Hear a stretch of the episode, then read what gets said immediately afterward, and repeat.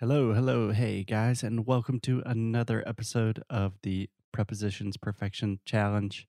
Today, we are going to continue our conversation talking about prepositions of movement and prepositions of place. And today, we are going to focus on one specific preposition the preposition by. So, just to clarify, before we get started, we are talking about the preposition by. B Y.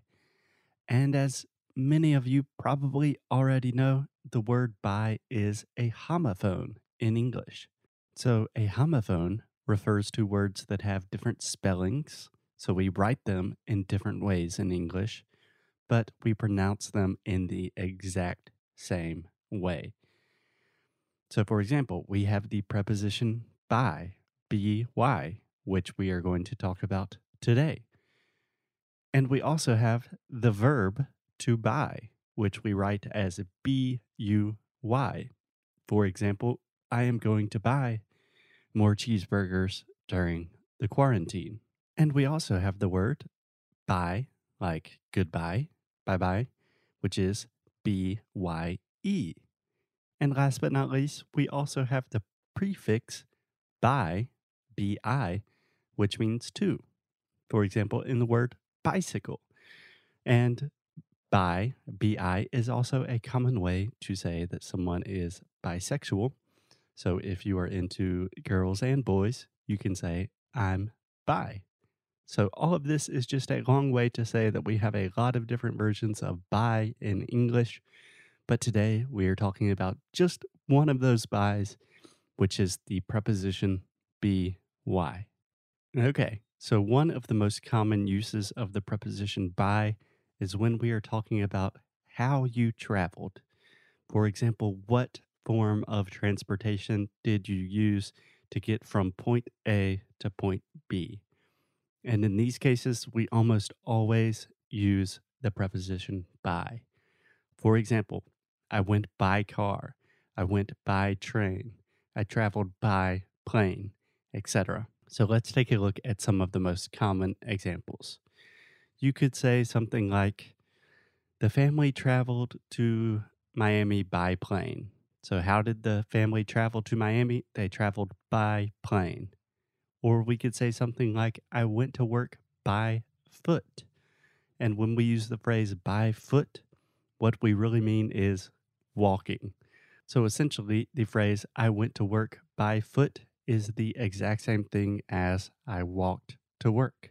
But this can be a little bit confusing, especially when you are trying to use direct translations. And this is something that Alexia does all of the time.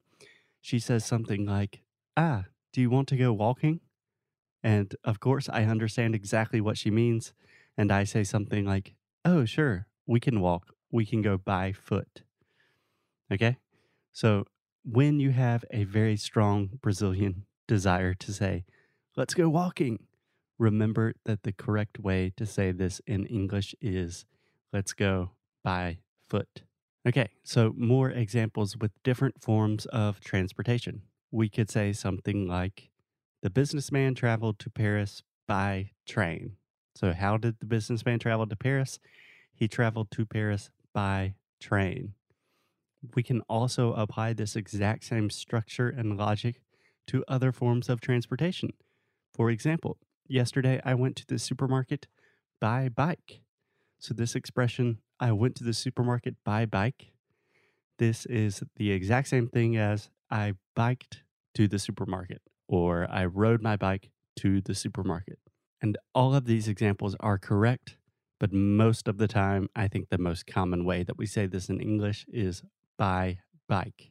So, when in doubt, when you're talking about how you traveled, the form of transportation that you used to get from point A to point B, most of the time you are going to use the preposition by, by train, by car, by foot, by bike. Okay, guys, I think that is a good place to stop today. Not too much information, so we will have plenty of time to really think about this and really absorb the concept of talking about by when you were talking about forms of travel.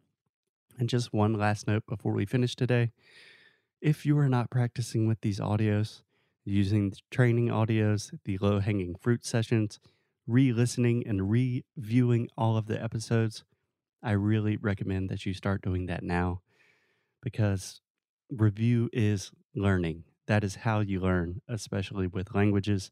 You see something again and again, you listen to it over and over, and eventually it becomes second nature. It becomes totally natural. So if you have waited to start training, don't worry, you still have tons of time, but now is a good time to start really training. Okay, guys, happy training, happy prepositions, and I will talk to you guys tomorrow.